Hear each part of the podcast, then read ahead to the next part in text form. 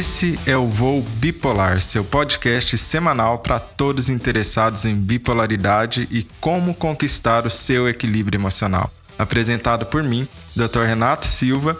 Seja muito bem-vindo e vamos a mais um episódio. Olá, vamos começar mais uma conversa aqui com o Dr. Vitor, que é especialista, é médico psiquiatra e especialista em etilismo. E hoje a gente vai falar sobre esse tema que é tão importante, que é a questão do álcool e como o álcool interage de alguma maneira aí com os transtornos de humor. Na verdade, a gente vai perceber que é algo extremamente comum e, e que muitas pessoas deixam passar essa questão do álcool como fator tanto como causa quanto consequência do transtorno de humor.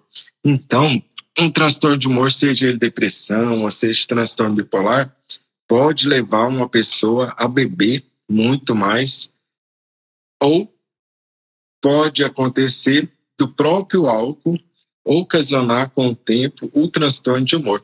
Então é como se fosse uma estrada de mão dupla, né? Essa estrada de mão dupla pode levar a diversos e diversos prejuízos. E aí, Vitor, se apresenta um pouco para o pessoal, para todo mundo te conhecer. Beleza. Mas é o seguinte, meu nome é Vitor Blasius, eu sou médico, né, formado é, é, em medicina e especialização em psiquiatria e psicoterapias. E hoje, enfim, eu contei tantas vezes a minha história, eu não quero perder tempo com isso, tipo, eu quero a gente usar o tempo para outra coisa. Mas hoje eu ensino familiares a fazerem alguém que amam parar de beber sem deixar de cuidar de si. Então a minha área de atuação maior, a minha área de expertise maior é alcoolismo né? Dependência química, alcoolismo, e hoje é, ensino familiares a fazerem quem amam parar de beber sem deixar de cuidar de si. Essa é a resposta curta. É, e, e, hoje a gente tem um tema que é especial, né, Vitor? Que é essa relação é, de mão dupla, né? Entre o álcool e qualquer transtorno de humor, né? E a gente está falando de depressão, está falando também de transtorno bipolar e até mesmo de ansiedade, que frequentemente acompanha, né? Então, o álcool causando ou agravando sintomas e os sintomas levando a pessoa a procurar o álcool também. Né? Uhum. É, essa estrada de mão dupla é mais frequente do que parece de ocorrer. Por uhum. exemplo, no transtorno bipolar, você tem até 60% das pessoas né, com algum abuso do, de substâncias, né, seja do álcool ou outras drogas. É, em outras questões, é comum de ter essa via aí de mão dupla do álcool? Super comum, né? Talvez seja uma das. Uh, uh, super comum. E é subdiagnosticado também, né? Por exemplo, depressão unipolar também tem uma associação bem forte. Inclusive, tem estudos que mostram que talvez 40% da, da, da, dos quadros de depressão têm alcoolismo associado sem ser diagnosticado. Mas é muito difícil fazer um estudo sobre isso, porque se não é diagnosticado, como é que vai pesquisar sobre isso, né? É complicado. Mas eu, eu sei porque quando eu escuto de colegas, eu pergunto para eles assim, ó, tem alguns colegas que tratam especificamente alguma coisa, né? Você é bipolaridade, principalmente, né? Uh, e tem alguns colegas que tratam, por exemplo, depressão. Ah, o cara é referência em depressão unipolar. Aí uma vez eu perguntei para um colega assim, quantos casos de alcoolismo ele tinha na, na, nos quadros de depressão resistente que ele tratava? Ele falou assim para mim, olha, Vitor, muito poucos. Você deve ter um ou dois de 100, 200. Aí a certeza que eu tive foi que existiu uma, um, um caso de subdiagnóstico, né? As pessoas acabam não percebendo, até, até o próprio paciente, não é nem por mal, mas até o próprio paciente acaba não, não valorizando muito a interferência que o álcool pode trazer, enxerga como um alívio, e às vezes o, o profissional não está tão ligado nisso, porque está preocupado com outras questões. Então, é muito frequente. Outros transtornos também, né? Esquizofrenia, uh, transtorno de personalidade, né? É muito associado é, a sofrimento e, e mental aí, todo. E aí vale a pena a gente abrir um pouco a cortina, por assim dizer, do teatro, né? Porque a grande parte dessa normalização por parte do paciente, muitas vezes normalização por parte do, do médico ou de subestimar o valor do, prejuízos que o álcool pode trazer, vem de um, de um trabalho intencionalmente feito pela indústria, né? E muito bem feito de marketing, né? E especialmente em algumas populações, né? A gente está entrando, estamos já, né, no mês de Ramadã, é, que é aquele mês que os muçulmanos fazem, praticam o jejum, né? do nascer do sol até o pôr do sol, né? E, isso me lembra que por ser proibido, né, na, na religião islâmica o álcool, você tem no mínimo um bilhão de pessoas que não bebem, né?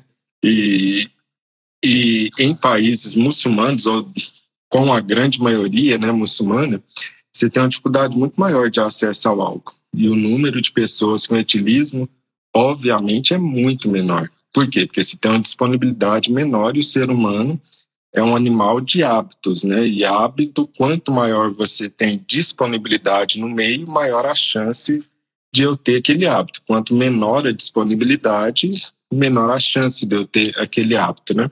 É um dos fatores que pesam, né? É, ah, mas é aí vale a pena. É, e você está falando isso é tão interessante que eu tenho, eu tenho acompanhado um pouco assim a, a, um, da medicina de, da longevidade hoje, né? Que fala sobre uh, como cuidar da saúde, que a medicina está evoluindo, né? E ainda tem psiquiatras que falam sobre a importância de dormir melhor. Isso é muito louco de imaginar, assim, falando sobre questões não farmacológicas, né? Tanto que muita gente ainda se impressiona com isso. E aí tem muita gente pesquisando a longevidade, tipo assim, o que, que traz mais saúde? Não só tratar a doença, mas o que, que poderia trazer mais saúde?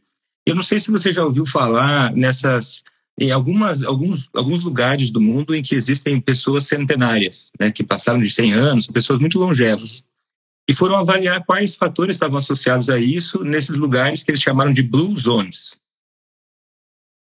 E aí começaram a observar que nessas localidades uh, as pessoas tinham hábitos de, alimenta, de, de, de alimentação diferentes, mais saudáveis, e de atividade física também, entre outros, né? Não vou entrar em detalhes agora. E aí é, é interessante que dizem assim, e perguntavam para essas pessoas dessa cidade assim, olha, você se esforça para ter uma dieta melhor, você se esforça para ter um estilo de vida melhor? A maioria não. Porque e a grande sacada é que nessas localidades o ambiente é muito mais propício para isso. Né? Você sai de casa, sei lá, se tiver mais acesso a uma comida saudável do que a uma comida fast food, faz toda a diferença, né? Inclusive tem pesquisas mostrando que quando, uh, uh, bem interessante, mostrando que quando uma, numa empresa, se eles, eles tinham disponíveis é, refrigerantes no almoço, muito próximo à mesa de onde pegavam o almoço. E, a, e, o, e o lugar onde pegava a água era mais afastado. Então as pessoas bebiam muito mais refrigerante. Quando eles inverteram isso, e sem falar nada para ninguém, as pessoas reduziram drasticamente o consumo de refrigerante e aumentaram de água. Então, quer dizer, nós somos seres altamente influenciados pelo ambiente. Né? E aí que tem tudo a ver com o que eu faço, né? É, Por isso, um familiar criar um ambiente estrategicamente para moldar um, comportamento problema, que é o alcoolismo. É, um grande, grande resumo, assim, seria de formar e eliminar hábitos, seria você criar mais atrito, mais dificuldade para o hábito que você quer eliminar e facilitar o hábito que você quer formar, basicamente. Né? É porque muita gente fica muito uhum. baseando no, na força de vontade, né? achando que hábitos são força de vontade. Né? É, força de vontade tem seu valor, mas está muito longe de ser o fator determinante da formação ou eliminação de um hábito, né? É, que está muito tá mais... mais associado a culpa e vergonha, né? A ideia da a, a hipervalorização da, da, força de vontade faz a gente se sentir mal, né, culpado, envergonhado. Aí vai essa dificuldade de lidar com as emoções leva a gente a fazer o quê? Tomar decisões erradas, né? Uhum. ser mais impulsivo, mais ansioso. Né? É, e, aí a gente tem um, um grande problema, né? Quando você pensa aí, né, nessas teorias, né, de formação e eliminação de hábito, o álcool realmente é um desafio na cultura brasileira, né? Porque o, o marketing aqui da indústria do álcool foi extremamente bem sucedido, né? É, é muito bem sucedido, na verdade. Uhum. Né? Você, você deve ter visto falar essa história, mas eu, eu, eu, eu, recentemente eu reli essa, essa, essa análise sobre o marketing do álcool, que a indústria do álcool teve uma. É tipo assim: geralmente um médico da, que é o segundo médico de um paciente que, que um tratamento não deu certo ele tem ele ele ele costuma ter uma oportunidade uma posição melhor para ajudar aquela pessoa né vamos dizer assim já sabe que aquilo não deu certo né Uhum. Uh, no começo, a indústria do tabaco fazia muita propaganda utilizando médicos também, né? Tem que eles se procurar na internet vai achar um médico fumando e recomendando que fumasse, porque além de ser uma coisa que tinha muito estilo, fazia bem para a saúde, faz bem para os seus nervos. E aí quando começaram a surgir evidências, né, pessoas tendo câncer de pulmão e, e outras consequências do tabagismo, a indústria do cigarro continuou batendo na mesma tecla, dizendo não, o cigarro não faz mal. Olha quantos médicos já estão dizendo que o cigarro faz bem. Mas aí foi uma avalanche de evidências de que cigarro tem nicotina, vicia, tem milhares de substâncias que são péssimas para o organismo. E ficou muito escancarado, as pessoas se sentiram muito enganadas. Isso deu força política para que uh, os governantes tomassem atitudes mais severas com a indústria do tabaco. E a indústria do álcool ficou só na surdina observando como é que isso aconteceu. E, e foi genial do ponto de vista de marketing, mas maligno ao mesmo tempo, que a indústria do álcool, conforme foram vindo evidências né, de, de que o álcool é uma substância que não traz benefício nenhum, que, que é uma substância que causa dependência, uma substância que causa mortes, problemas que quase todo, todo mundo tem clareza disso, pelo menos tem uma ideia vaga de que ah, o álcool não é saudável. Mas a indústria do álcool chegou com um discurso assim: olha, nós sabemos que o álcool faz mal, sim, faz muito mal, mas ao mesmo tempo é por isso então que nós recomendamos que você beba com moderação. Ela transfere a responsabilidade de uma substância aditiva, né? Se for pensar que 12% da população em média tem níveis considerados de alcoolismo, pô, um a cada dez, essa coisa é muito forte, né? E aí falar que daí fazer uma propaganda tão fraca, tipo assim, olha, beba então com moderação. Se você não beber com moderação, nós avisamos né, nós avisamos, então a decisão é sua. E aí, aí que começa já um estigma enorme, né? Daí a cultura do álcool vai, vai sobressaindo, né? E, e aí é vira a droga que a gente tem que se justificar do porquê que não usa, né? É, e, e, tem esse condicionamento quase pavloviano na mente das pessoas também, né? De, de associação, é, onde que você pega através de, um, de uma propaganda massiva e associa álcool à diversão, né? Álcool à socialização, álcool ao uhum. amigo, né? A liberdade. Cerveja, a família, ao encontro, né? Relaxamento, momento, né? Porque Deu qualquer... duro, sob um. É, porque qualquer né? coisa que na cultura já fica dessa maneira. A maioria das pessoas nem perceberam que isso foi feito na mente delas, né? Que elas associam diversão ao álcool, associam encontro social ao álcool.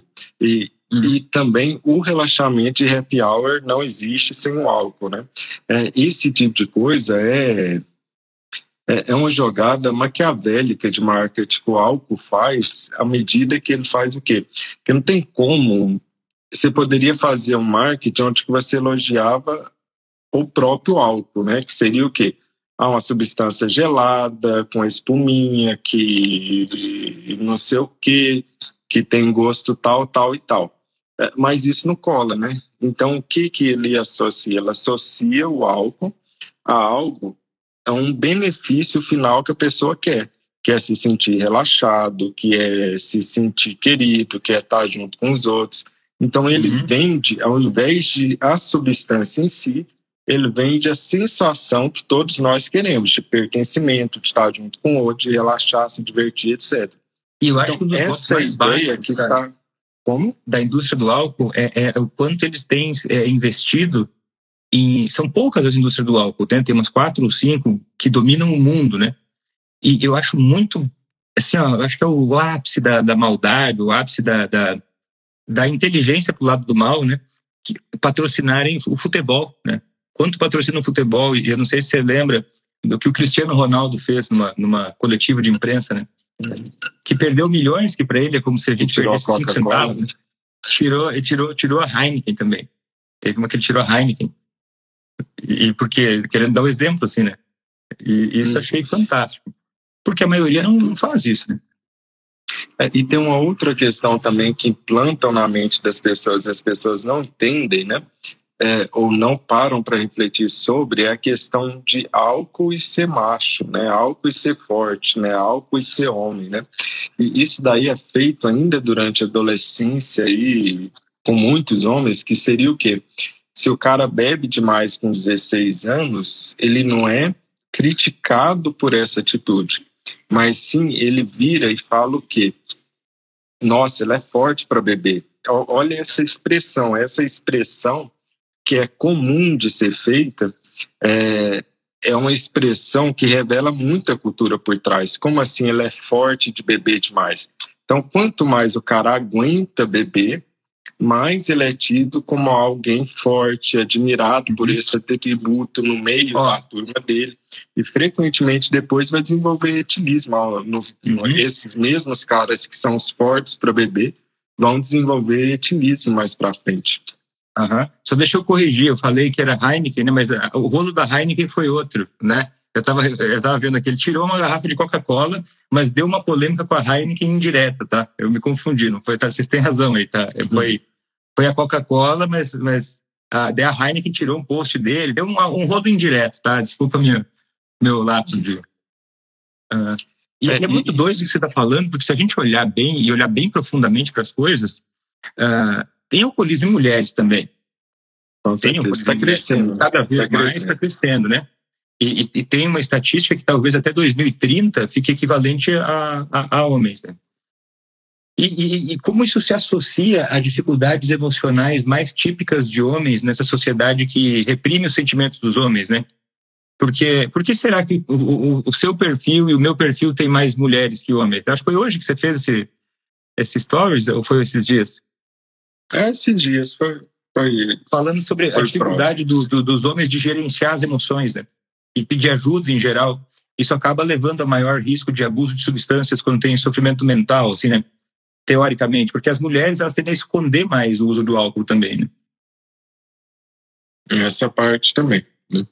E, e aí você junta tudo isso, você tem uma receita para uma sociedade onde que o álcool, por incrível que pareça, é a única substância que alguém para e é desincentivado a parar. Qualquer uhum. pessoa que tentou parar de beber encontrou uma resistência social num, numa forma de crítica mais sutil ou uma crítica brincalhona, porém sempre presente, né? Por que, que você uhum. parou de beber? Você tá mais chato? Ah, bebe aí, você tá tem tá razão. Chato, você, você gosta de música sertaneja, Renato? Não, não sou muito fã, não. Eu também, eu também, não sou muito fã, então é difícil ter propriedade de dizer exatamente como acontece. Mas o que eu escuto, né? Aqui é difícil não ouvir, né? Eu moro no interior do Paraná, não sei como é que é aí, mas aqui, ah, tá né? Passa sempre carro, música, eu vou na academia, tem muita gente que gosta, enfim. Nada contra um estilo musical, mas o que eu tenho contra é o quanto, por exemplo, a indústria do sertanejo, que é uma indústria muito poderosa no nosso país, tem músicas que, cara, são, são horrorosas, são terríveis em relação a, a essa mentalidade sobre o álcool. E os próprios cantores sertanejos, o, que eles dizem, né? Eu vi esses dias uma, uma postagem do Leonardo, né? Do, do Leandro Leonardo. Para mim sempre vai ser Leandro Leonardo, mas qual é o Leonardo, né? Uh, dizendo que assim, brincaram assim: olha, Leonardo, o que, você diria para alguém que não bebe? Ele falou assim: ah, eu não converso com quem não bebe. E as pessoas às vezes pensam, ah, isso é uma brincadeira dele, uma coisa inocente. Mas, cara, isso vai pegando no inconsciente das pessoas, vai pegando naquela, naquele coletivo, naquela ideia de como uma pessoa que não bebe é vista socialmente, né? Eu tenho uma, uma, uma aluna, inclusive, que ela queria fazer o esposo parar de beber, e ela se surpreendeu muito com uma sugestão que eu dei a ela, que foi a seguinte: vamos começar você parando de beber? E ela achou assim muito estranho eu pedir eu falar isso para ela. Porque assim, como assim eu? Mas é ele que tem problema. Como assim eu vou parar de beber? Se eu parar de beber, eu vou virar uma crente. Eu vou virar uma pessoa sem graça. Tipo, o imaginário dela sobre alguém que não bebe, né, está relacionado a coisas que ela acredita serem negativas. Porque ela não tem, às vezes, nenhum modelo de alguém que não beba e possa se divertir, que não beba e possa ter um, né, uma vida boa, né? Como se o álcool ele, ele, ele toma uma ordem de prioridade na vida das pessoas como algo tão valioso na vida que que isso já é um pouco de alcoolismo.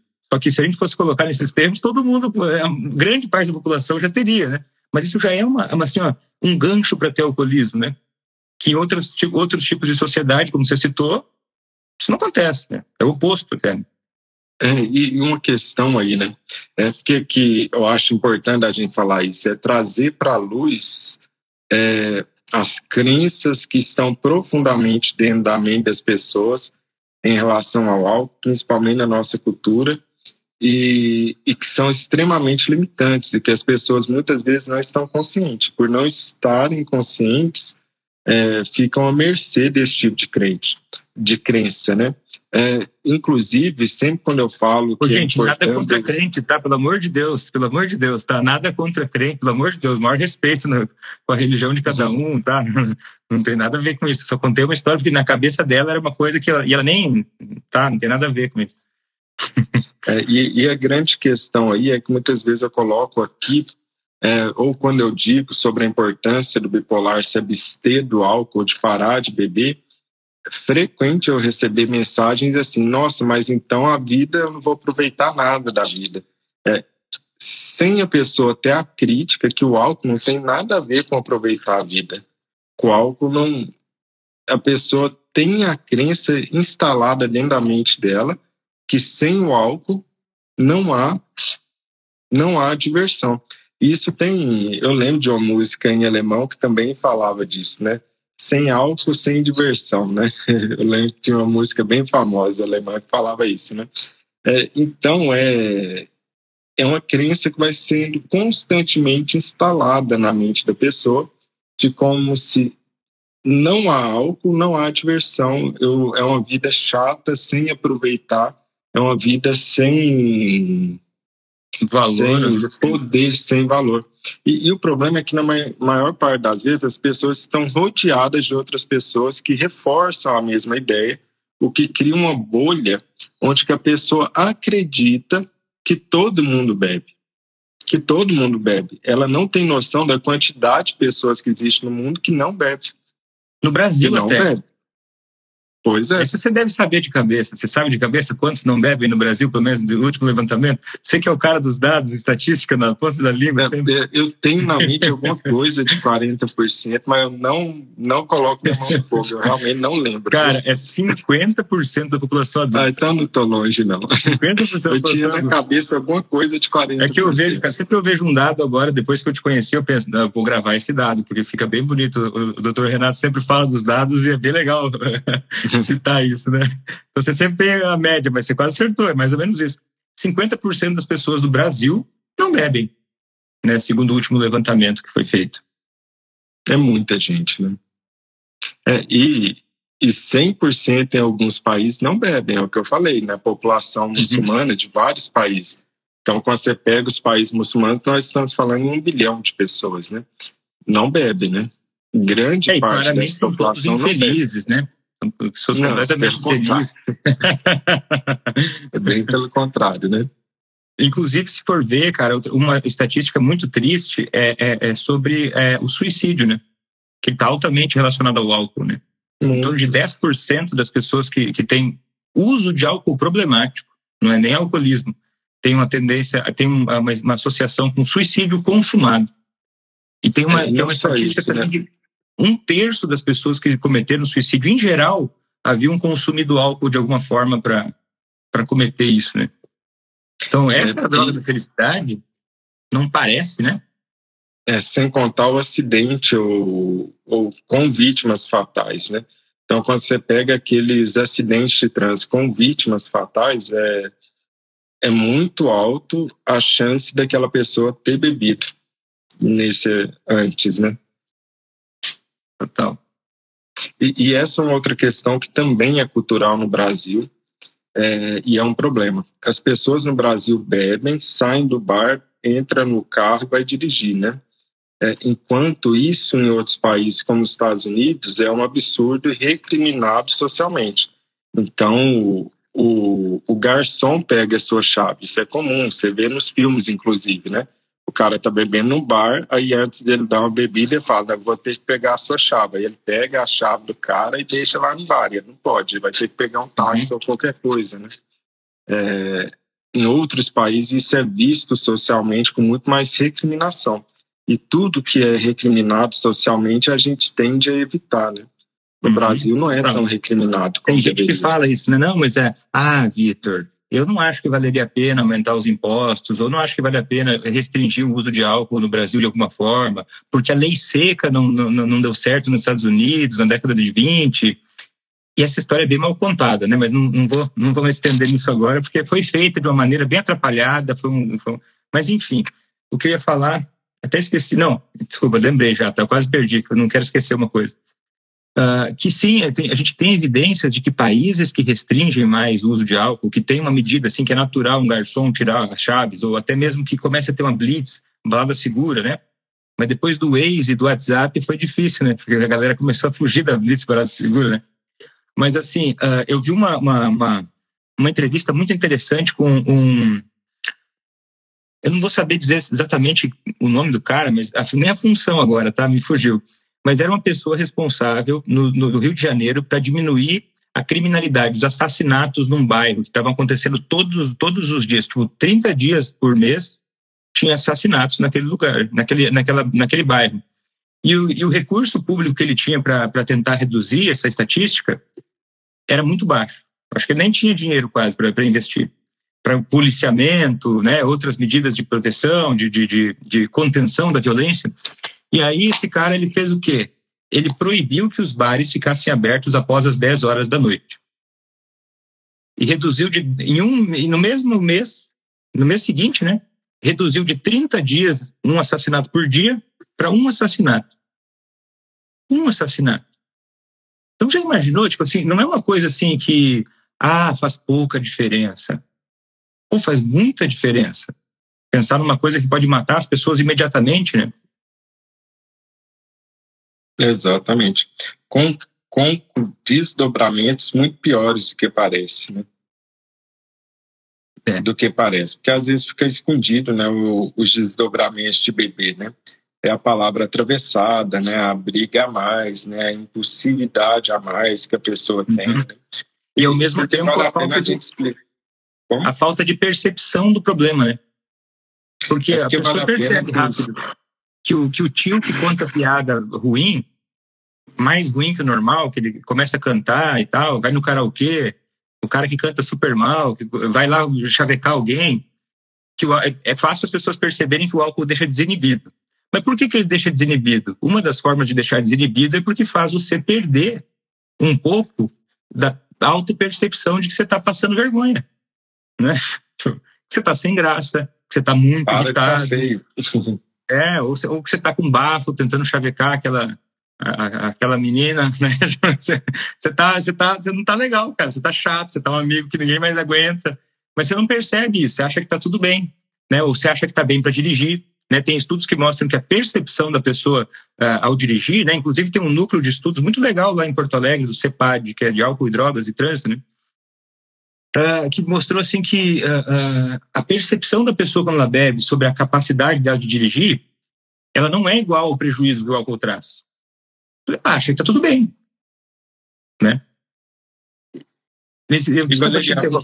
Eu estou guardando uma pergunta depois para ti. É, e valeria a pena a gente explicar o, o, motivo, assim, a causa neurobiológica do álcool, né? Porque muitas pessoas não têm a compreensão de como o álcool age, né? Isso também é outro problema. Né? Eu acho que dois grandes problemas, né? Uma é não trazer para consciência e para a luz o que foi implantado, por assim dizer, condicionado dentro da sua mente pelo marketing massivo da indústria do álcool, né? É, se você se você não sabe, uma das maiores indústrias que a gente tem no Brasil é a Ambev, né? É, é uma indústria gigantesca no Brasil, com uma cultura empresarial extremamente agressiva, no sentido de, de crescimento, de trabalho mesmo. É, é a fama, né, Ambev, né, de ser um, algo bem. uma cultura empresarial muito de crescimento e de trabalho, assim, né? Então, eles têm que escoar a produção para algum lado, né? E, ele, no... e, eles são assim, ó, eles são tão poderosos, cara, que eles conseguiram contratar uma pessoa que não tem nada a ver com a, com a proposta deles, que é a Monja Coen, né? Ah, foi, nem sabia. Você acredita, velho? É, tipo embaixadora da Ambev, um negócio assim. Foi uma coisa, né? Poxa vida, não esperava essa. Hum, mas não tô é, sabendo de nada disso, falar a verdade. é uma parada que, né, é, foi bem, bem desagradável. É, e, e a ideia de alteração neurobiológica de como algo que precisaria esclarecer bem sobre isso, né? Ó, a Começa aí, foi dita como a embaixadora da moderação. Tipo assim, ah, então você beba, mas beba com moderação. Que, que é uma coisa assim que, cara. Mas, mas, Renato, eu queria só fazer uma, se você me permitir, só fazer uma leve, um, um leve gancho para um lado, que eu acho que as pessoas têm uma ideia errada quando a gente fala sobre alcoolismo e, e, e que eu acho que atrapalha um pouco a conscientização. Pessoal, eles estão falando que o álcool não tem nada de bom. Eu não estou falando isso. Álcool, primeira coisa que eu, alta opinião, Renato, mas eu, eu acho cerveja uma delícia. Cerveja eh, artesanal eu acho uma, bem gostoso, assim, acho bem saboroso. Vinho eu acho muito gostoso também, dependendo do tipo de vinho.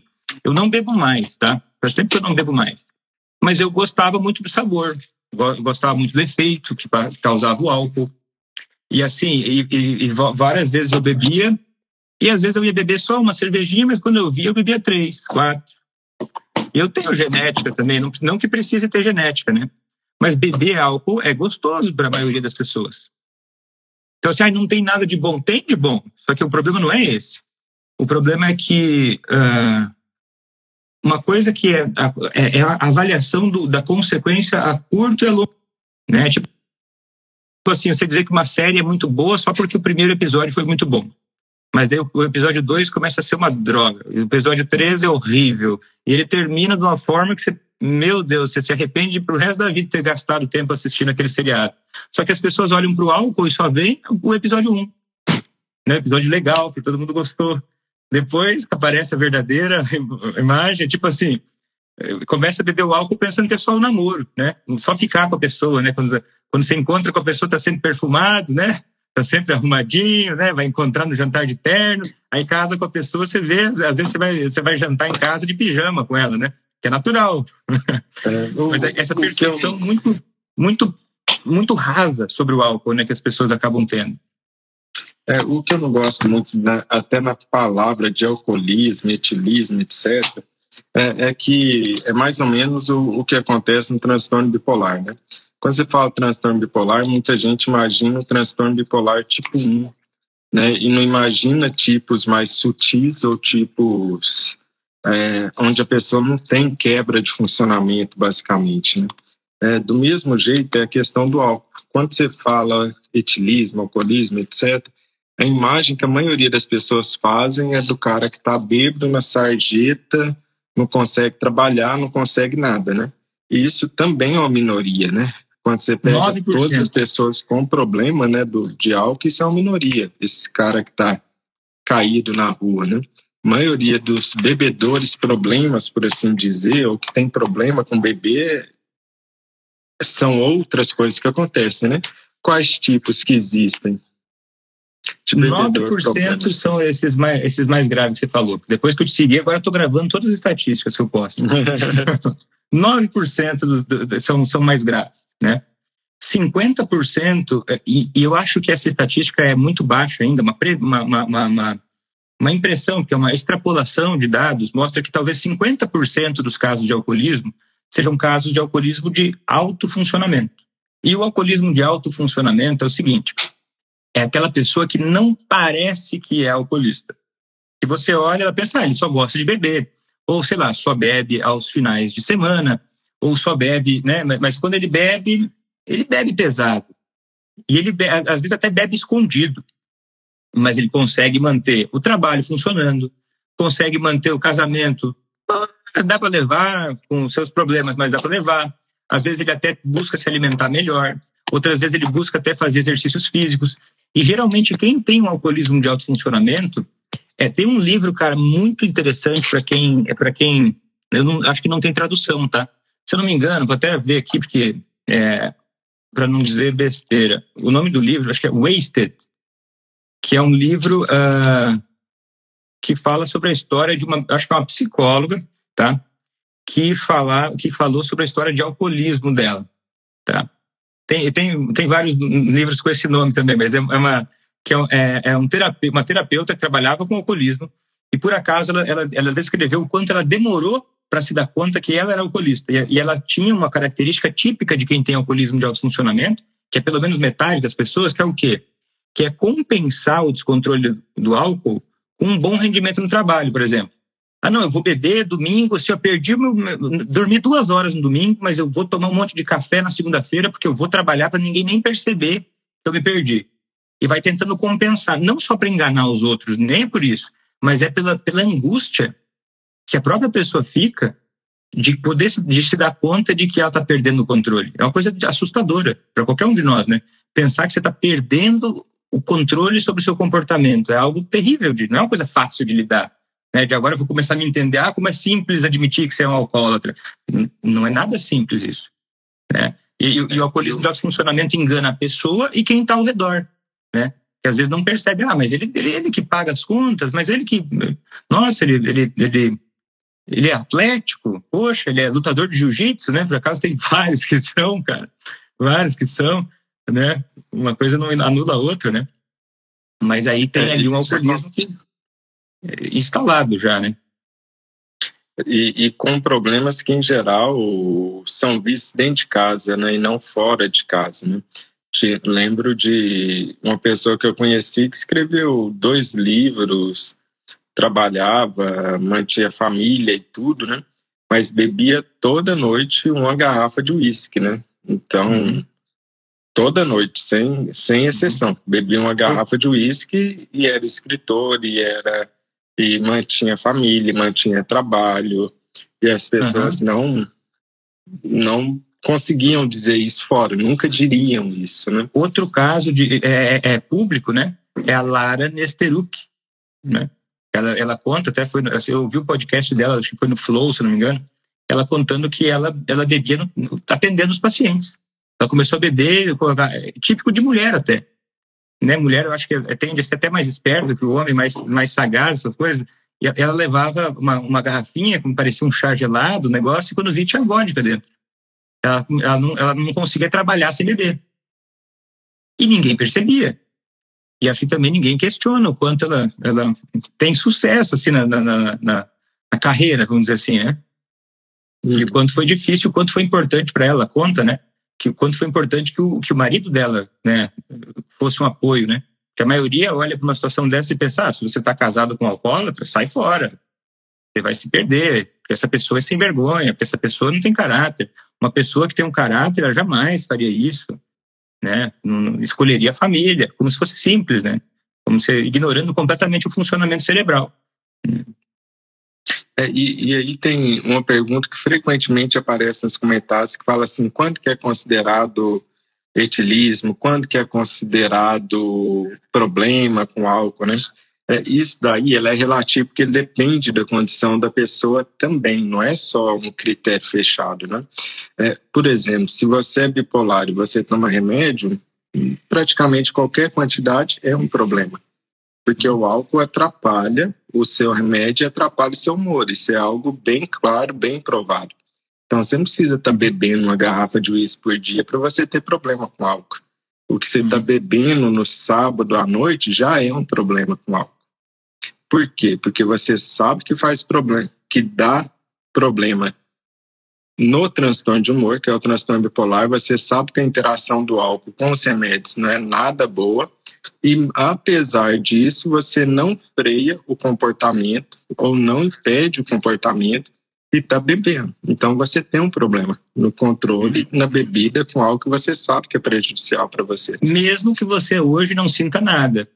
Porque só o fato de você. E isso é discutível, né? Se a gente for pensar de uma forma é, é assim, mais livre, mais, vamos dizer assim, mais sociável, né? Isso é discutível. Tipo, é um problema do ponto de vista médico que está levando em consideração que ficar bem é importante e é uma prioridade. Mas às vezes a pessoa age assim porque para ela não é ficar bem não é uma prioridade, porque ela Exato. talvez esteja bem e aí ela, ela, ela sente que pode tomar esse risco e ela vai tentando calcular. A coisa mais natural que tem é uma pessoa que tem problema com álcool, que tenta inserir o álcool, porque é natural, é muito natural um ser humano fazer isso. Eu vou tentar ver até que ponto eu posso continuar agindo dessa forma sem ter problemas. Né? Isso vale para qualquer outra coisa. Tipo assim, um cara que é, é viciado em trabalho, né? Trabalha ali, trabalha 12 horas e fica muito chateado, lembrando que ele queria trabalhar 16 e onde é que ele perdeu a força dele. Ele vai trabalhar tanto sim e vai ficar calculando. Até que ponto isso vai impactar no meu relacionamento? Tipo assim, se incomodar só um pouquinho, talvez continue. Mas, é uma negociação consigo mesmo. Vai tentando calcular, e é natural. Por exemplo, eu por muito, muitos anos, eu fiquei calculando até que ponto eu conseguiria seguir tomando, comendo maionese em doses muito erradas. E aí até que eu desisti de fazer isso. Mas eu calculei muito, assim, será que eu posso comer até quando? Será que até que idade? É natural a cabeça ficar pensando isso, né? Será que eu posso não me exercitar mais um ano? Porque eu me exercitei muito na adolescência, no início da idade adulta, mas quando eu fiz 30 anos, bateu um negócio na minha cabeça e, cara, eu não tô levando a sério minha saúde, eu vou envelhecer, vai ficar feia a coisa. Mas eu, é natural se enrolar com isso. Só que eu acho que um dos fatores que faz a gente se enrolar com isso, em parte, é culpa nossa da classe médica. Porque ela, ela, ela tratou desses assuntos de uma forma muito autoritária, não, não é autoritária, é autoritativa, se não me engano, a palavra é essa, que é assim, de cima para baixo. O paciente ele tem que ouvir os males da coisa e aí a partir de ouvir esses males, que eu sou o médico dono da razão, que eu mando, eu sei a verdade, né, o caminho sou eu que digo e vocês me obedeçam se tiverem juízo. E aí foram negligenciando a importância de, de, de promover a saúde ao invés de tratar a doença. Né? Isso, isso atrapalhou muito as pessoas a começarem a, a, ter mais clareza, porque as pessoas não têm tanta clareza assim de coisas básicas, tipo dormir. Era para ser básico, mas ainda assim a gente precisa conscientizar, porque a pessoa não vai ter motivação, às vezes, nem para dormir direito, se ela não entender profundamente o impacto daquilo. Porque a coisa que é mais comum que a gente tem na vida também é se acostumar. Né? A gente, nossa mente se acostuma com várias coisas sofrer é uma delas. Porque eu costumo falar, não sei se você concorda, imagino que talvez sim, que a gente tem uma programação mental de fábrica que nos leva a sobreviver, não a viver. A gente, se for esperar só um incômodo, assim, é, é, você está doendo na hora. O ato de calcular, de planejar uma vida é uma coisa que exige mais esforço. Exige mais preocupação. Ah, eu quero atingir meus objetivos. Eu não posso só ir com fluxo. Eu tenho que aprender a lidar com a minha cabeça, eu tenho que lidar com os meus hábitos, né? E aí, beber no, no, no, no piloto automático vira um comportamento que não. que a pessoa vai calculando realmente até que ponto vai dar esse problema.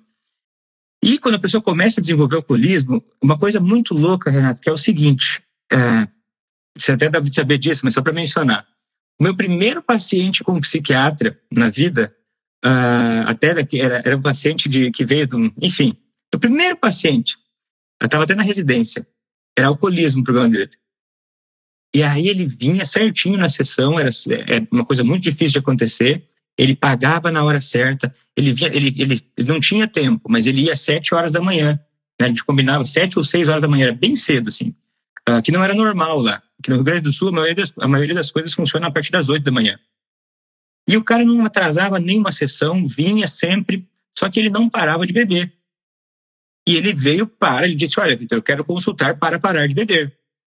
E aí ele me dizia sempre a mesma semana, na próxima semana ele voltava, não tinha colocado nada em prática. E ele dizia o seguinte: Vitor, eu sei que eu, eu, é, a gente combinou que eu beberia só quatro cervejas, mas eu bebi oito. Eu perguntava, é, Fulano, mas o que, que aconteceu? E ele me dizia assim: Vitor, é que sabe o que é? Com uma indiferença muito grande. É porque eu mudei de ideia no meio do caminho. E eu não acho que ele era sacana, cara. Eu acho que ele era uma pessoa, tipo assim, ele estava tentando. Para ele era tudo muito natural aquilo. Ele não, ele não se dava conta o quanto aquilo estava desencontrado com, com o que ele queria realmente, né? E aí, uma das coisas que mudou completamente o tratamento dele foi ensinar para ele por que, que isso acontecia. Por que, que ele não tinha o sentimento de que o álcool era ruim. Ele sabia racionalmente, talvez, né? tinha uma, uma leve clareza, mas ele não tinha o sentimento de que aquilo era um problema. Porque tem algumas áreas do cérebro que eu, eu suspeito, deve ter várias, né? mas parece que é a, a, é a conexão da ínsula com o córtex cingulado anterior, que faria uma pessoa se dar conta e ter até uma, uma reação mais emotiva em relação a que há um problema aquilo que está acontecendo. E por beber, mesmo que não era todo dia, o cérebro dele estava cronicamente é, reduzido a atividade nessas áreas, e aí ele não tinha percepção de aquilo que ele estava fazendo era uma loucura. Era um exagero total de álcool. E aí eu fiz um, eu combinei com ele o seguinte, ó, fulano, beleza, eu acho que a gente vai precisar fazer o seguinte: se eu tiver certo, se você parar de beber por três meses, depois você decide o que você vai fazer. Mas a gente combina só três meses.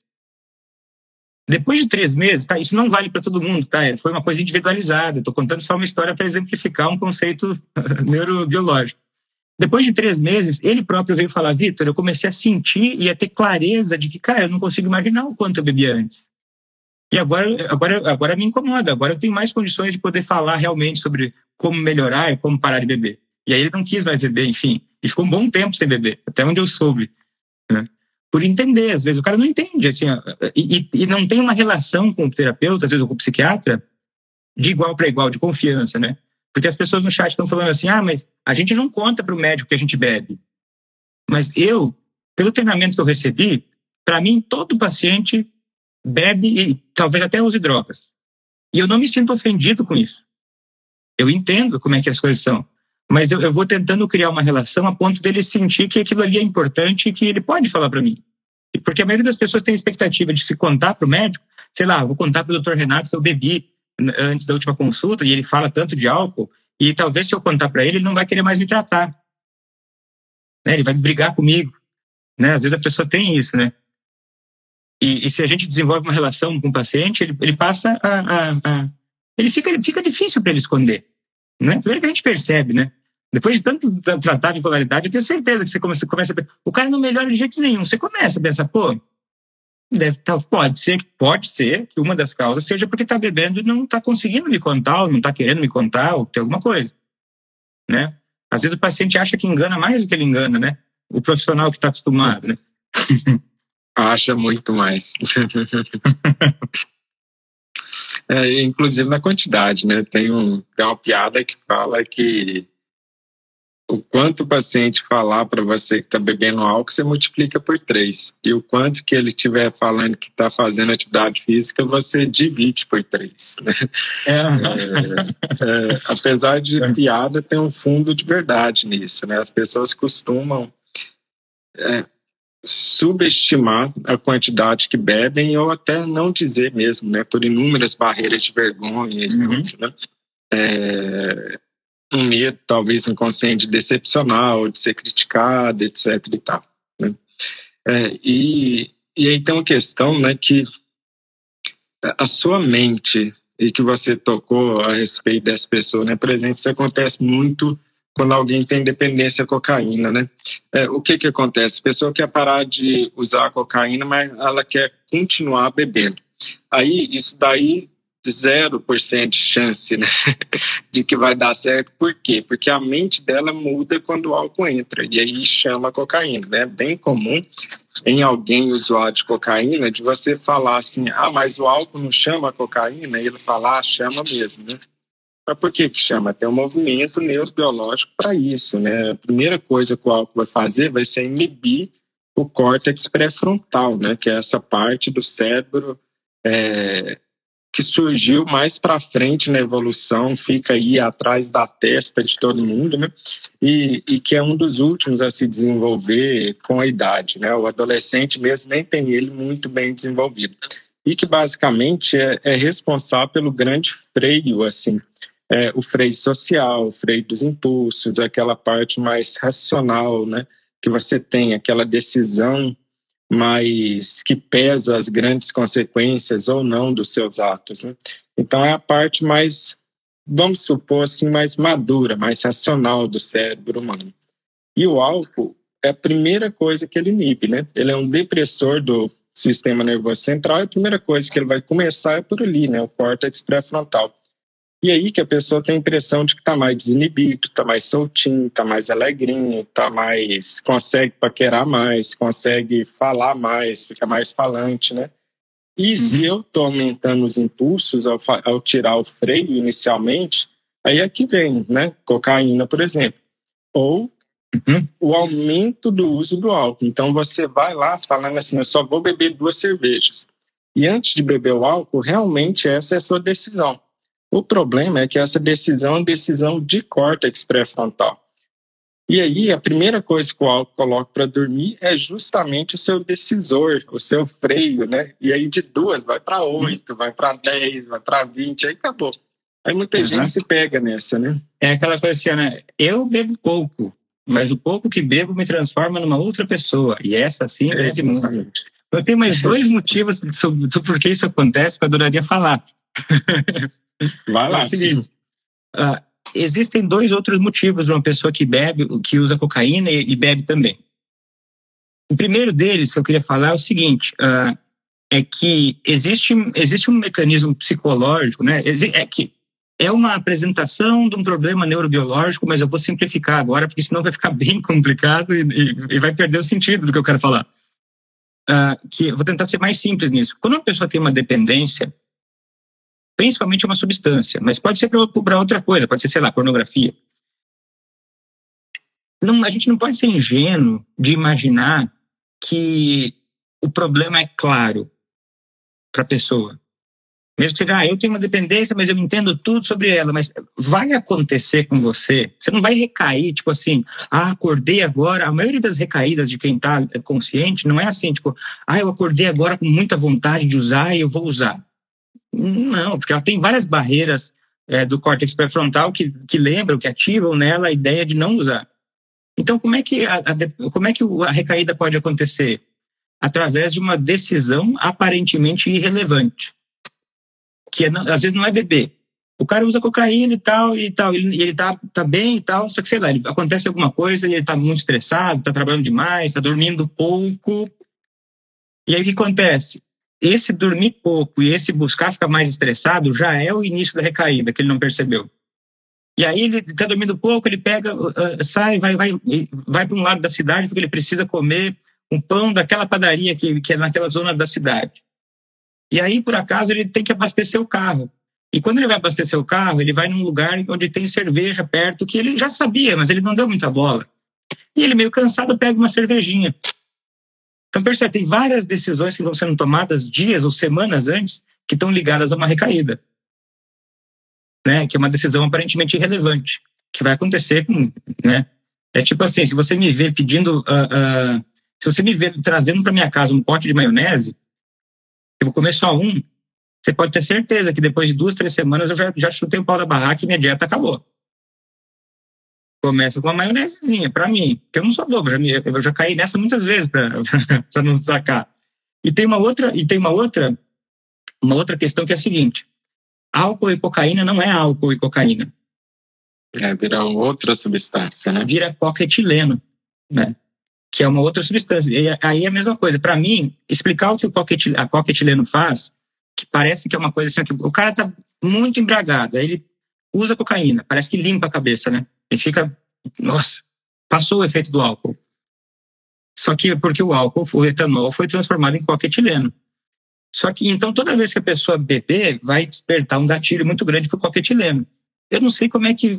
Eu acho que você não deve ser assim, Renato, mas eu sou assim. Eu tenho esses defeitos aqui, ó. Quando eu vou no cinema, faz muito tempo que eu não vou, tá? Começa quase a vir o sabor. Só de pensar em sentar numa sala de cinema, vem na minha boca o sabor de pipoca, salgadinha, e Coca-Cola 700, e pipoca gigante, balde de pipoca, não é uma pipoca pequena, e uma Coca-Cola de 700 ml ou um litro. E eu, durante o filme, eu vou me alimentar daquilo. E assim, é uma coisa que está muito associada na minha cabeça. Faz tanto tempo é, que eu não vou, Se eu pegar só pipoca e não coca, eu vou ficar muita vontade de pegar uma coca. Se eu pegar só a coca também. Então, se eu não quiser comer um ou outro, eu não posso comer nenhum dos dois. Então, imagina, isso acontece. Se você, qualquer um de nós que parar para observar algum comportamento problema, vai começar a entender que isso acontece mesmo com coisas mais leves. Então, imagina multiplicar isso por 500. A dificuldade que é uma pessoa. Daí a pessoa vai querer beber para se testar, né? Eu vou me testar para ver se eu sou forte. Mas não é questão de ser forte, é questão de ser esperto. É um condicionamento clássico, né? É um condicionamento clássico, né? É, em geral, existe essa tendência, né? Às vezes eu me pego também nessa tendência, né? De, de supervalorizar a força interna, por assim dizer, e subestimar o quanto que alterar o meio é uma decisão melhor se você está falando entre formar hábitos e eliminar hábitos. Né?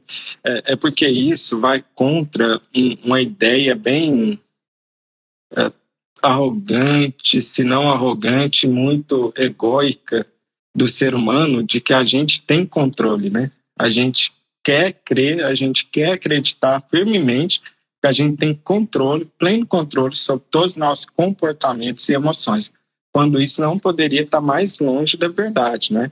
Desde lá que Freud começou a falar sobre inconsciente e tudo, né? E a gente vem descobrindo cada vez mais que as nossas decisões são extremamente moldadas de maneira inconsciente pelo meio, né? O Vitor citou aí um, a questão do refeitório, que eu acho que é um estudo iluminador, que foi esse estudo onde que eles queriam que os funcionários bebessem mais água é, e bebessem menos Coca-Cola. E você poderia fazer várias palestras para esse povo, pagar médico para ir lá falar, ou o que o estudioso fez foi simplesmente colocar um monte de água no refrigerador no primeiro ponto, depois ele empurrou para o fundo o refrigerante, puxou para frente a garrafa de água e de um dia para o outro ela aumentou, se não me engano, 24, 26% a venda de, de água. E, e, nada mudou. Isso não foi dito para os funcionários, nada foi dito para eles, não foi feito palestrinha, absolutamente nada. A única coisa que mudou foi a disposição no meio ambiente. Isso influenciou muito é, uhum. assim como o Vitor falou da, do, dos cantores sertanejos falando sobre álcool, isso não é coincidência. É, a propaganda de álcool na televisão não é coincidência. Tudo isso está sendo feito conscientemente por pessoas extremamente inteligentes e que são pagas, e estudam para isso, né? E, o álcool dos filmes é, basicamente, não é de graça. O cigarro, não, mais ainda. a função deles, né? Já foi flagrado, é. sabia? A indústria da nicotina foi flagrada já. É, várias vezes. Várias vezes. Do álcool, certeza que faz isso também. É, por quê? Porque a ciência dos hábitos das pessoas deixa uma lição clara para a gente. O seu meio é capaz de manipular o seu, a sua decisão completamente, quer você queira ou não. Eu sei que você está achando que você é dono da sua própria decisão, que você tem 100% de controle sobre a sua emoção, sobre o seu pensamento, sobre o seu comportamento. Estou aqui para te falar que isso não é verdade. Isso não é verdade. O seu meio tem uma decisão muito grande sobre o seu comportamento. Olha só que interessante. Acreditar que você não é influenciado pelo meio é uma estratégia de marketing genial. Hum. Porque consegue manipular as pessoas sem parecer que está manipulando elas. Mas o tempo todo nós estamos, nós estamos manipulando. Viver socialmente, a gente é manipular um ao outro. Só que algumas manipulações são, são vamos dizer assim, ou antiéticas, ou, ou, ou né, erradas, ou do mal, e outras são do bem. Né? Tipo assim, tomar banho é uma manipulação do bem. Você não cheira cheiroso assim, mas você passa um desodorante, você passa um perfume. Então, as pessoas são manipuladas. E às vezes você se atrai mais para uma pessoa que está de banho tomado. Então, de certa forma, você é manipulado. Você acha mesmo que, que a, Coca-Cola, por exemplo, ia gastar tanto dinheiro em propaganda se não desse lucro? E por que, que dá lucro? Porque quanto mais ela faz marketing, mais ela vende. Né? E quanto mais você acredita que isso não faz diferença, mais você vai virando uma pessoa alienada. Mais você vai sendo conduzida, porque assim, até a sua revolta, ela é pensada. Até a sua rebeldia, ah, não, eu sou um rebelde, eu, quero, eu, eu que mando na minha vida. Aqueles barbudinhos psiquiatras lá que, que, eles não sabem o que é viver na minha vida. Eu sou forte para beber, eu não escuto conselho de ninguém porque eu sou um espírito livre. Você é o que é o, é o é típico sitting duck, né? Você é o típico patinho, né? Você acha que você o rebelde que está lá, cara, você está seguindo o script que construíram para você. Porque o rebelde, mesmo, rebelde mesmo é você ser, ser careta, vamos dizer assim, né? Esse é rebelde. Que é fácil você falar, ah, eu bebo pra caramba. Quando todo mundo passa a mão na sua cabeça que você bebe pra caramba. Agora, se você é rebelde mesmo, quero ver você ir na festa com seus amigos aí que é rebeldão, ser dono de si, e fala que não bebe. Isso aí você não tem coragem, né? Isso aí, aí uhum. começa a ter medo, né? Essa liberdade aí não quer, né? é, e, e, quando a gente pensa em liberdade, né? Liberdade é você ter a, a possibilidade de ir para os dois lados, dizer sim ou não. Né? Uhum. É, a ideia de se, de se colocar o álcool como sinônimo de liberdade, que muitas vezes é feito, né? É, nos filmes, você pode ver, a pessoa sempre vai lá beber alguma coisa, né? Em momentos de liberdade e tal, né? Põe o pé pro, põe o pé na cadeira, abre a cerveja, faz barulhinho e bebe e tal, né? É, tá custando caro para a indústria, para a indústria da cerveja colocar aquela cerveja na mão do ator naquele momento no filme, né? Mas é, uhum. é a ideia que se quer passar, essa associação entre álcool e liberdade, quando o contrário é verdadeiro. Se você pergunta aí para esses 50% de pessoas, de brasileiros, né, que bebem, é, tá, então se você não tem nenhum problema com álcool, quando foi a última vez que você ficou 30 dias seguidos sem beber? Zero, zero, zero álcool. Zero, 30 dias seguidos. Não são muitos os que respondem sim. Ou muita gente vai se surpreender com essa questão e vai pensar que tem pelo menos uns bons 10 anos que isso não acontece, que ele não fica 30 uhum. dias seguidos sem beber. É, isso pode ser um alerta para a pessoa, né, para pensar o quanto uhum. que o álcool está presente na vida dela por motivos uhum. muitas vezes inconscientes, crenças que ela não não tem consciência ou não trouxe para a luz sobre isso, não refletiu sobre o tema. Uhum. Renato, eu acho que isso que você está falando é, é, é coerente, é muito interessante, mas na cabeça do, de alguém que tem alcoolismo de verdade, eu, eu, imagino que vai passar a seguinte questão. Depois me avisa se eu não flagrei. Manda um direct lá falar, ó, oh, Vitor, você me flagrou. Que alguém, alguém que tem um problema com álcool vai ouvir isso aí e vai falar: olha, o Renato falou a verdade, faz 10 anos que eu não passo 30 dias sem beber. Então, eu vou aproveitar, sei lá, quaresma e vou ficar 40, vou ficar 60 dias sem beber. E aí eu provo que eu não tenho problema com álcool para quem quiser, vou pegar o um atestado que para o resto da vida eu tenho liberdade para beber e agora eu vou beber à vontade. Quem pensa em fazer isso é o típico alcoolista. Ele pode ser até que não consiga, mas se ele estiver querendo provar para alguém, ele talvez consiga, entendeu? Porque facilita um pouco o sistema de, de, de, de, de controlar um comportamento quando você está imaginando uma recompensa depois e quando você está se privando temporariamente. Então, certo, tipo assim, você fazer esse cálculo agora, você não estava tentando fazer isso, tem sentido. Agora, você tentar ficar dois meses sem beber para provar que você não é alcoólatra, vamos dizer assim, é quase uma aposta. Você está quase provando. Porque uma pessoa.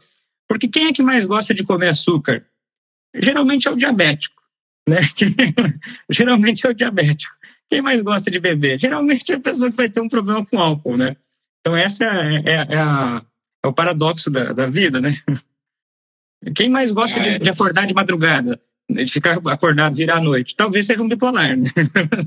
Você que não pode fazer isso, né? Geralmente, acho que é natural, né? Tem certa teimosia nossa que, que, que tem, talvez, de fábrica, né? É, eu acho essas reflexões super importantes, viu, Vitor? Porque é, e, é, e é até na base, né? Porque a gente poderia explicar todos os detalhes neurobiológicos do álcool, o que o álcool faz na metabolização no fígado, né? É, como que ela atrapalha, como que ele age, influencia o comportamento, né? Mas eu acho que a nossa discussão hoje, a nossa conversa hoje, é essencial como primeiro passo por quê? Porque senão você começa a jogar informações e começa a discutir com uma pessoa que ainda não está consciente sobre o real pano de fundo no qual ela está trabalhando. A pessoa não está vendo onde ela está imersa. Está ainda muito ingênua na situação do álcool. Por quê? Porque uhum. a cultura é aquilo que nos permeia. E se você não teve a, a oportunidade de ver uma cultura diferente da sua, você não é capaz, muitas vezes, de reconhecer sua própria cultura. Então, basicamente, a gente se reconhece naquilo que é diferente. Isso quer dizer que se eu vivo só no Brasil sem nunca sair do país, é provável que eu não tenha real consciência do que é o jeitinho brasileiro. Se eu vou e vivo um tempo na Alemanha e vejo que lá os ônibus não têm cobrador, que o metrô não tem cobrador, que as pessoas entram e saem de veículos públicos sem nenhuma fiscalização e que elas pagam por conta própria tudo isso, isso para a mente do brasileiro, para mim pelo menos, foi algo impensável no, quando eu tive contato com isso a primeira vez. Por quê? Porque eu uhum. pensei, mas no Brasil isso nunca funcionaria. Mas por que não funcionaria? Ué, alemão não é diferente biologicamente do brasileiro. mas qual que é a cultura que está permeando. Mas, mas eu só percebi uhum. como essa cultura funciona ao sair, né? Ao ter contato com diferente. Mas você sabe que a escala de psicopatia, que é a PCLR, no Brasil, eu não sei se já validaram ou não, mas o ponto de corte tem que ser um pouco mais alto. Porque comportamentos antissocial e psicopáticos, eles são mais eles são quase culturais no Brasil, assim, é uma coisa feia. É uma coisa... É, mas a, a, pessoa não percebe, é, é, essa que é a questão. Como ela está muito entranhada da cultura, entranhada dessa cultura do álcool, vendo cantor fazendo live sertaneja, com apologia ao álcool o tempo todo, é, ela percebe isso como normal e uhum. não tem o contraponto para entender que isso não é normal, que isso é um ambiente criado por algum motivo. Né? Uhum. Por algum e não motivo. tem contraponto motivo... de alguém que esteja criando conexão com aquela pessoa. Porque geralmente quando vai, alguém vai falar para um familiar que está bebendo demais, ele começa a fazer isso ameaçando a liberdade. Ele começa a fazer isso de uma forma crítica, acusatória, de uma forma que soe controladora. Isso, isso por natureza, faz a pessoa que tem alcoolismo e não reconheceu, ela parar de pensar sobre o problema e começar a, a, a agir de uma forma re, reativa, para se defender contra aqueles argumentos. Por isso que as pessoas dizem, ah, mas o, o, ah, o alcoolista que eu amo, ele não escuta os meus conselhos. Mas é natural, é porque se a doença tem uma estratégia para enganar as pessoas, e não é uma estratégia boa, porque ninguém é bobo. O ser humano não é bobo, ah, aquele lá ele quer se ferrar, ele quer sofrer. Eu não acredito nisso. Né? Eu não acredito nisso. Inclusive a psicanálise tem, essa teoria, e tem vários professores que eu tive psicanalistas que não acreditavam na pulsão de morte. E tinham argumentos sólidos para isso. Inclusive Freud tinha questionamentos sobre isso também. Uh, mas eu acredito que não, as pessoas não querem morrer. Só que da mesma forma que tem uma, uma, uma, uma, uma certa estratégia para uma dependência, para o alcoolismo, até mesmo para resistência de um familiar que tem a bipolaridade, né, que também tem a, seu, sua estratégia, o seu mecanismo de acontecer, para conscientizar uma pessoa que não tem, esse, não, não, não tem essa clareza ainda, a gente também precisa agir com estratégia. Né? Senão é muita ingenuidade, é como se fosse uma guerra, né? Você não vai para o seu inimigo com toda a força reto, senão você vai perder a guerra, mesmo se o exército seu foi maior, né? Exatamente. Não, Vitor, a gente até conversou mais de uma hora hoje, né? Pois é. Esse assunto que eu, eu Só quero fazer uma pergunta para ti agora, só para finalizar. Eu, eu, eu, eu, eu fiquei surpreso contigo quando você falou que o Winston Churchill era o teu bipolar favorito histórico. Eu achei que era o Van Gogh. Ah, o Van Gogh eu gosto dele, mas eu gosto da história do Churchill e ele é um, ele é um bipolar que que claramente tinha um etilismo pesadíssimo, né? Pesadíssimo, né? É, bebia uísque como se bebe água, né? Ele tinha... É, porque era um bipolar, se não me engano, nunca tratado, né? Nunca tratado. E, ou nunca tratado corretamente, né? E que usava o álcool nessa toada, por assim dizer, né? Os sintomas levando ao álcool, o álcool levando a mais sintomas ainda, né? É bem, é bem famoso assim, o uso de algo que ele fazia que era gigantesco. Assim, né? Uhum. Mas é legal. Quero agradecer muito viu, essa conversa e vamos marcar outras, porque eu acho que a gente está começando, nem começou direito a tocar na profundidade dessa relação e desse assunto. Uhum. É, vamos fazer outra sim, com certeza. Combinado. Um abraço a todos. Até mais. Até mais. Esse foi mais um podcast Voo Bipolar. E não se esqueça de assinar e compartilhar esse podcast. Assim você ajuda essa mensagem a ir mais longe e chegar a mais pessoas que precisam dessas informações para conseguir seu equilíbrio emocional. Todo material anexo que seja relevante ao episódio de hoje, assim como nossos contatos em outras plataformas, estão no site Linktree barra Dr. Renato Silva. Até a próxima!